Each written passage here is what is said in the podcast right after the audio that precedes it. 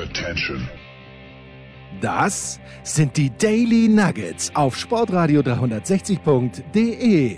Selten golden und ganz sicher nicht täglich, aber wir haben uns stets bemüht.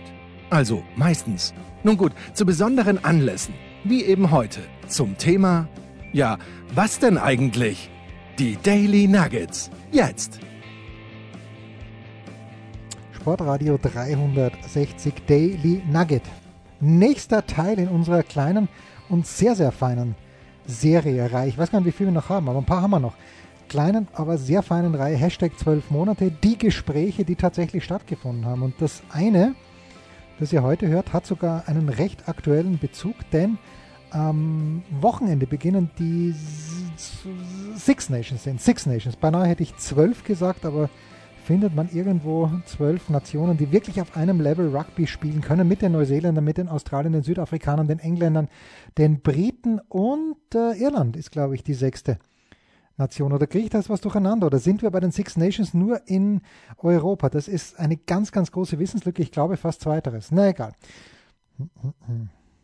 Jedenfalls haben Simon Jung und Jan Lüdecke vor längerer Zeit schon für ihren Podcast, für die Eierköpfe, einen Rugby-Podcast, den man zwingend hören muss, wenn man sich für diese herrliche Sportart interessiert, mit Anton Segner gesprochen. Und der Anton ist ein junger Kerl aus Deutschland, der nach Neuseeland gegangen ist, dort keine Ahnung, wie das möglich ist, aber dort für die All Blacks, also für dieses äh, unfassbar beliebte, hm, vielleicht bekannteste, ja, ist es das bekannteste Sportteam, zumindest in Asien. Wahrscheinlich, wahrscheinlich. Wenn man die All Blacks sagt, denken wir doch wahrscheinlich immer an den Hacker und an die neuseeländischen Rugby-Spieler. Jedenfalls Anton ist dort in der neuseeländischen Liga und ich habe keine Ahnung, wie er als Deutscher dorthin kann. Was ich weiß ist, dass es dieses Interview in unserem Magazin Hashtag 12 Monate auch gibt. Äh, da habe ich auch ein paar Fotos gebraucht, habe das beim Management angerufen. Das Management sagt, na komm, ruf doch bei der Mama an. Und dann habe ich bei Mama Segner angerufen und die hat mir dann ein paar Bilder vom Anton zur Verfügung gestellt. Schön. Also Jan und Simon sind voll im Thema. Jan auch übrigens Gast in unserer Big Show 494 am Donnerstag. Hört euch das an. Und vor allem, wer es noch nicht hat, steilpass.sportradio360.de bestellt das Heft 12 Euro plus 1,55 Versand in Deutschland. Vielleicht rollen wir doch das Feld jetzt einfach mal ganz von vorne auf. Also du bist jetzt 18, aber seit 2018 in diesem Projekt der oder in diesem dieser Franchise der Crusaders. Wie, also wann bist du das erste Mal nach Neuseeland? Soweit ich weiß, warst du mal drüben, bist dann nochmal zurück nach Deutschland, dann fest rüber. Ja. Ähm, wann bist du rüber? Wie hat sich alles entwickelt? Wie kam der Kontakt überhaupt zustande, dass du aus Frankfurt, ähm, du kommst aus der Jugend von äh, SC 1880, ähm, dass du da rübergekommen bist?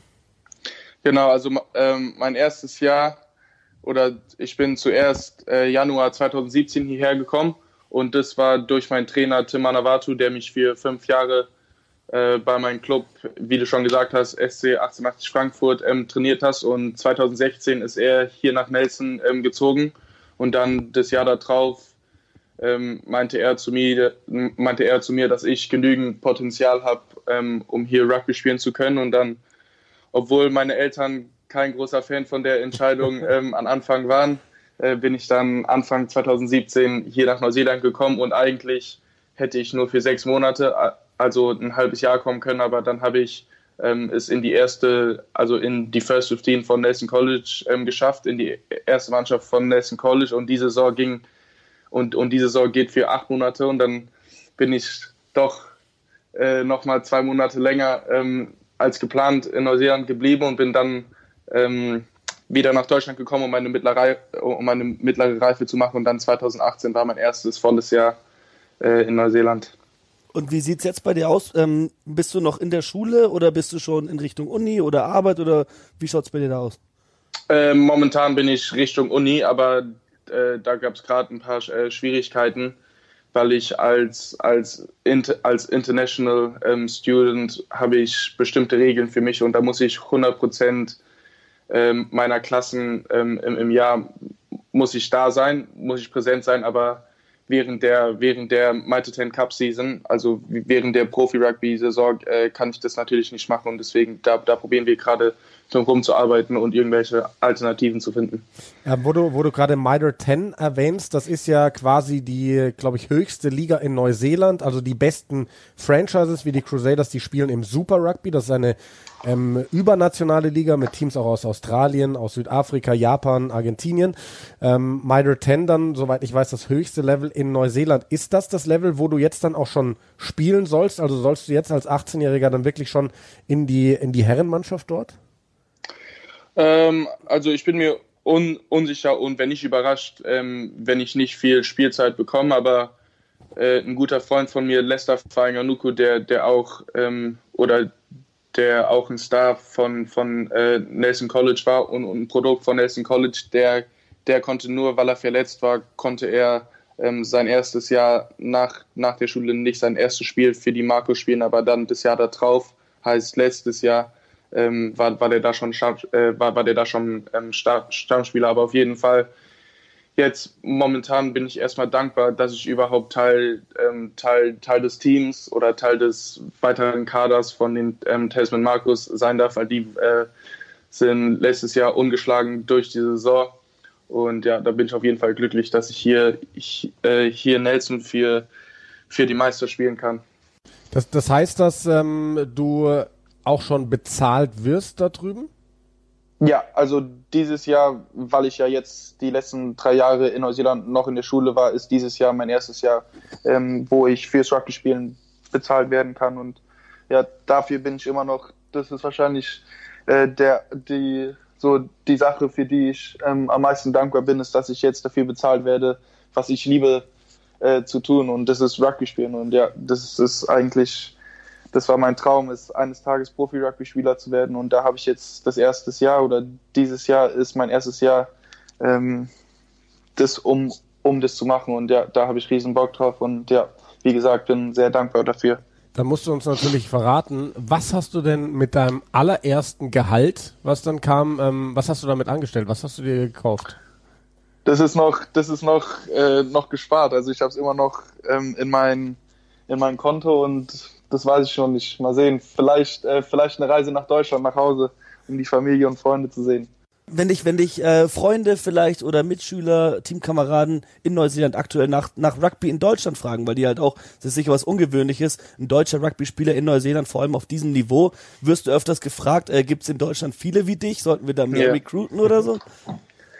Ähm, also ich sag schon, weil, weil meiner Meinung nach sind so dein typischer Deutscher ist schon ein großer Mensch, so, so wie die ähm, Südafrikaner, die sind schon physisch ähm, Präsenz ähm, aus Natur aus, aber dann sage ich immer, dass halt so ein Sport wie das, das Rugby hier ist so wie Fußball in Deutschland. Da Fußball siehst du ähm, an jeder Ecke, aber dann sage ich auch, dass äh, langsam wird Rugby auch schon eine größere Sportart da und, und da sage ich auch, dass ich, ähm, dass ich Selbstbewusstsein habe, dass Deutschland, wenn es weitergeht, ähm, auch ein, eines Tages hoffentlich äh, immer, immer eine stärkere Rugby-Nation wird. Wie, wie ist denn das bei dir eigentlich losgegangen, äh, damals bei 1880 in Frankfurt mit dem Rugby? Wie bist du zum Sport gekommen? Ähm, also eines Tages, weil ich war auf einer englischsprachigen ähm, Schule in Dreieich und da war ich äh, eines Tages nach der Schule war ich bei, ein, bei, ein, bei meinem Freund aus England äh, zu Hause und da wussten wir nicht, was wir machen sollen. Und hat er gesagt, ja komm, komm, ähm, komm mit hinter den Garten und, und wir spielen Rugby. Und ich habe noch nie von Rugby äh, da, davor gehört. Und dann hat er gesagt, ja, da hast du einen Ball und probierst Leute, Leute zu überrennen und probierst nicht überrannt zu werden. Und dann habe ich gesagt, ja, das hört sich gut an, weil ich damals schon immer ein bisschen mehr Gewicht auf der Waage hatte, wie, äh, wie ein durchschnittlicher äh, Neunjähriger. Und dann bin ich äh, den Tag darauf bin ich zu meinem ersten Training zum SN 1880 gegangen, habe da dann die ganzen ähm, neuseeländischen Trainer äh, kennengelernt. Und es war vier Wochen vor der U12 Deutschen Meisterschaft und dann ähm, war ich, sage ich mal, groß genug, um noch äh, um das Team für die für die Deu deutsche Meisterschaft ähm, zu knacken. Und dann haben wir es auch dieses Jahr gewonnen. Äh, also ich weiß gar nicht welches Jahr das war, 2011, 2012 äh, war das, wo mein erstes Rugby-Jahr war. Ja, 2011 war auch ein großes Rugby-Jahr in Neuseeland. Jetzt möchte ich mal fragen nach diesem Mythos All Blacks. Für uns ist es ja sowas Legendäres, worüber jeder Bescheid weiß, aber es ist doch ganz weit weg. Wie ist das jetzt für dich? Du steckst da mittendrin in der Kultur, bist gerade im, im County in Tasman, spielst da für die Auswahl oder bist zumindest im Training dabei, bekommst das alles mit. Wie nimmst du das wahr, diese Kultur?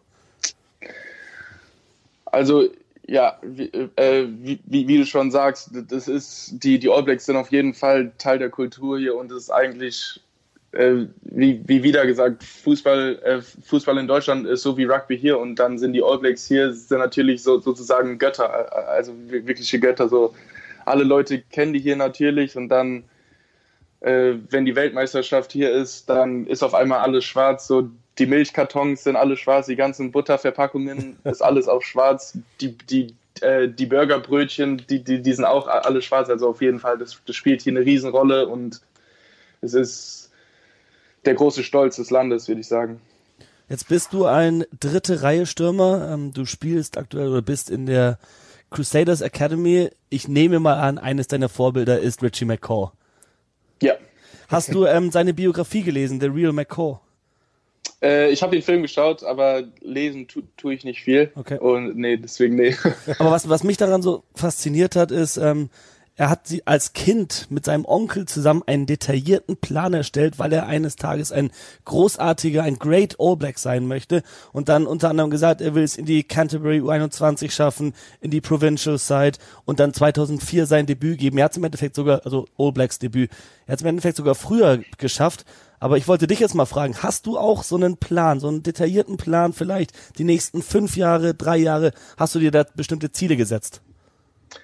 Also einen detaillierten Plan nicht wirklich, aber mir, aber mir ist auf jeden Fall bewusst, dass bevor die All Blacks kommen, muss ich natürlich und wie Richie McCord ähm, das auch gemacht hat, erstmal ganz viele andere Teams und ganz viele andere Kader ähm, erstmal erreichen. Und da war jetzt natürlich mein erster Profivertrag am Ende von 2018 der Zweijahresvertrag für dieses Jahr äh, und nächstes Jahr für die äh, Marcos war mein erster war mein erster äh, großer Schritt ähm, zum Ziel, aber ich sage es immer wieder, dass, dass mein Hauptziel ist einfach, dass ich der beste, der beste Sportler und der beste Athlet äh, sein will, der ich sein kann. Und, und, und wenn das dann zu den, äh, zu den All Blacks geht, dann wäre das, wär das natürlich ein Riesentraum für, äh, für mich, weil ja, also wenn ich für die All Blacks spielen könnte, dann wäre das auf jeden Fall ein, ein, Traum, der in Erfüllung kommt. Du hast ja gerade eben gesagt, ähm, erster Profivertrag, Mitre 10. Wie ist denn jetzt erstmal die Umstellung von College auf Training mit so einer Mitre 10 Mannschaft? Ist das ein sehr äh, großer Sprung? Ja, also das, das Training mit der eigentlichen Mitre 10 Mannschaft fängt, wenn es überhaupt stattfindet, äh, fängt es erst ähm, im Juni an. Aber äh, am Anfang von Jahr war ich für zwei Wochen, habe ich äh, Preseason mit den, mit, mit den Crusaders gemacht, also mit der eigentlichen Super Rugby-Mannschaft habe okay. ich Ende Februar war ich un, unten in Christchurch ähm, für zwei Wochen und da habe ich natürlich direkt ähm, den Unterschied zwischen Schulrugby und dann sogar Super Rugby gespielt. Also das ist schneller, stärker, technischer. Also in allen Aspekten ist es einfach mehrere Levels ähm, voraus, aber das war eine riesen Lerngelegenheit und ja, das war eine krasse Erfahrung, da ähm, neben Richie Moanga, neben äh, Jack Goodhue, Scott Barrett und, und den ganzen Leuten zu spielen und unter Scott Robinson, äh, der, äh, der Trainer, aber da in der Atmosphäre war ich erstmal geschockt, wie, wie bodenständig und wie down to earth alle Spieler sind, weil da, weil, weil ja, das zeigt sozusagen, dass da ist ein sozusagen ein Schulrugby-Spieler, so, so wie ich, steht dann auf demselben Platz und trainiert mit äh, heutzutage ähm, All Blacks. Und das zeigt einfach, dass wie, wie equal und wie ähm, gleichmäßig sich da im Team alle Leute sehen, egal ob du schon 120 Spiele für die All Blacks gespielt hast oder gerade aus der Schule kommst ähm, ich kam da ins Fitnessstudio rein und Scott Barrett kam hoch zu mir und hat mir die Hand geschüttelt und hat gesagt, ja, hi, mein Name ist Scott und ich, ja, ich weiß, wer du bist und ich bin Anton. ja, äh, Geil. genau, aber ja, und, und ich glaube, dass, das auch ein riesen, äh, ein Riesengrund ist, wieso die Crusaders so erfolgreich sind, ist, dass, äh, obwohl die alle das beste Talent und die besten Spieler im Land haben, die sehen sich alle immer noch gleichmäßig, äh, gleichmäßig und, auch, und auf demselben Level wie alle anderen Spieler vom Team. Und ich glaube, dass Scott Robinson da einen riesen Job gemacht hat, wie der da seine Spieler im Griff hat und was für eine Atmosphäre der da aufgebaut hat unten bei den Crusaders in Christchurch. Es ist natürlich der Traum eines jeden heranwachsenden Rugby-Spielers mal mit solchen Superstars zusammen zu trainieren. Wie sah denn dieser Tag zum Beispiel aus? Du bist da runtergefahren und hast einen Tag mit den Crusaders trainiert. Wie, wie, wie, wie war das? Ich war da für zwei Wochen unten oh. und habe mit, ähm, hab mit den Neuner Michel Drummond, habe mit dem ähm, im Haus gewohnt. Und ja, also da bin ich, äh, jeden Morgen mussten wir um, um halb neun da bei, da beim Rugby Park sein und dann gab es erstmal ähm, müssen wir erstmal auch äh, Yoga machen, um, um, um den Körper äh, für den Tag äh, vorzubereiten. Und dann morgens ist erstmal Fitnessstudio und Krafttraining. Dann, dann gab es ähm, lauter Meetings, also Stürmer-Meetings und dann Reihe Stürmer, äh, Reihe Stürmer-Meetings. Ähm, und dann gab es so ein Low-Intensity Walkthrough-Training, wo wir durch, durch den Spielplan für diese Woche ähm, nur joggen oder laufen dann gab es Mittagessen, dann ist nochmal äh, ein Meeting mit dem ganzen Team vor den großen ähm, zwei Stunden Training, dann äh, am, am, Nachmittag, wo es dann volles Rohr äh, abgeht und dann danach ist Eisbad, Eisbad, Kompression und äh, Erholung angesagt für den nächsten Tag. Wie, wie ist denn das dann nach diesen zwei Wochen, die du dort verbracht hast in diesem Preseason Camp? Was hast du für ein Feedback bekommen von den Trainern und vielleicht auch von, von Mitspielern wie, wie einem Scott Barrett oder so? Von Mitch, die, die sagen alle, dass sie beeindruckt sind, wie, wie groß ich erstmal ähm, für mein Alter bin. wie groß bist du? Und, und vor allem, wie groß und wie schwer? Ähm, 1,92 und Anfang letztes Jahr war ich 108 Kilo und hab jetzt, bin jetzt runter auf nur noch ähm, in Anführungszeichen 103 Kilo. Stabil. ja, genau. ähm, ja, also die, die sagen, erstmal meine, mein Körperbau und meine Physis ist eine große Stärke und die sagen einfach immer, immer wei weiterhin auch an deinen Stärken zu arbeiten, weil am, weil am Ende ist es das, was dich von anderen Spielern ähm, auseinanderhält und also immer weiterhin, auch, auch wenn es schon deine Stärken sind, die immer noch weiterhin au aufzubauen, aber, aber meine Haupt sozusagen Work-on im Moment ist meine Schnelligkeit, also Explosivität über die ersten fünf Meter. Ja, das, das äh, erklärt dann wahrscheinlich auch meine nächste Frage, weil ich mir gerade dachte, 108 Kilo jetzt auf 103 runter, da würde man ja vielleicht irgendwie denken, ah, nicht, dass dem am Ende irgendwie äh, ein bisschen, ein bisschen das Gewicht fehlt. Also wa warum ähm, diese Gewichtsabnahme? Geht, geht es tatsächlich in die Richtung, dass im neuseeländischen Rugby, glaube ich, mehr als sonst woanders Geschwindigkeit über allem steht? Ja, aber jetzt der der Gewichtsverlust für mich war weniger deswegen, das war, weil ich habe äh, keine Muskelmasse ähm, verloren, weil, weil mein Körperfettanteil ist, ist runtergegangen, aber meine, meine Gewichte im Kraftraum ähm, sind, äh, wurden increased. Also ich, also ich wurde stärker im Kraftraum, aber habe hab, hab an Körpergewicht verloren und deswegen ging alles in die, in die, in die richtige Richtung und jetzt geht es nur noch darum, das halt so, sozusagen zu maintain. Für das, das neuseeländische Sevens-Programm ist ja auch so ein Pathway für viele Spieler ins äh, Herren-Rugby, vor allem in die Nationalmannschaft, wenn man sich da Spieler äh, aus der Vergangenheit anschaut. Hast du dir das schon überlegt oder hast, ist es eine Option für dich, auch mal ins Siebener Rugby zu gehen, da vielleicht für Neuseeland zu spielen? Ähm, Sevens habe ich hier in Neuseeland also noch gar nicht gespielt und wie gesagt, äh, äh, das, das äh, Hauptworkout für mich ist meine Schnelligkeit und das ist natürlich kritisch, äh, ganz kritisch im, im, im Siebener Rugby und deswegen, ich glaube nicht, dass das mein, mein, mein Pathway ist. Wow, ähm, also das ist wirklich, man merkt, du lebst es, du liebst es und wir gönnen dir das hundertfach, dass du da gerade deinen Traum leben kannst.